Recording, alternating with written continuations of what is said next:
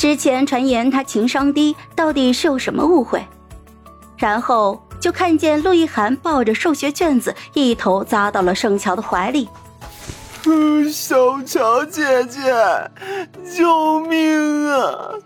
数学是把刀，刀刀逼死我！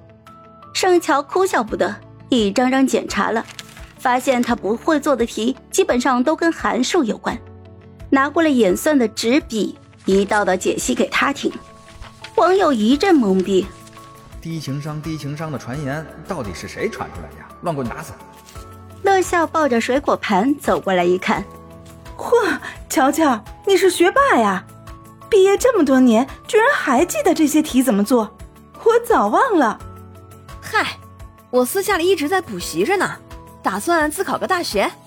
乐笑这才反应过来，盛乔是初中学历。嗯，加油！你这么厉害，北大清华不在话下。咦，不敢当，不敢当。在同居小屋里养了两天，盛乔的精气神儿总算是养了回来了，美貌恢复如初，又吸了一波的颜值粉。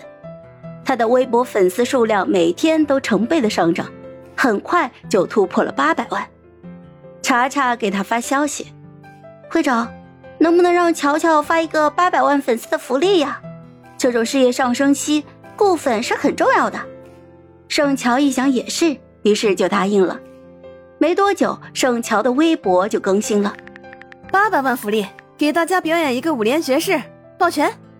下附一段王者荣耀的游戏视频，盛乔操作的角色阿珂犹如鬼魅，红影闪过之处皆不留活口，一顿操作猛如虎，轻轻松松拿下五杀，网友都惊呼：“我去啊，牛皮呀！”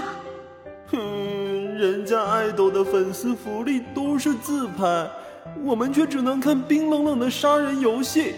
哼！直播综艺轻松又吸粉，这样的好事儿，高美玲怎么看得下去？于是没过两天，方白一脸沉重的就来到了综艺小屋。明星运动会，给我报的什么项目？八百米长跑。他算是看出来了。高美玲这是不整死他不罢休啊！几个人的脸上都有些愤愤的，连带着看方白的眼神都不友好了。方白委屈极了，就只能说：“这次不用出国，就是在本地的体育馆，除了比赛项目外，还是比较轻松的。”没事没事，就我这体格，出赛肯定就淘汰了。哎，就是走一趟的事儿，没事。稍微收拾了一下，盛乔就跟着方白出了门。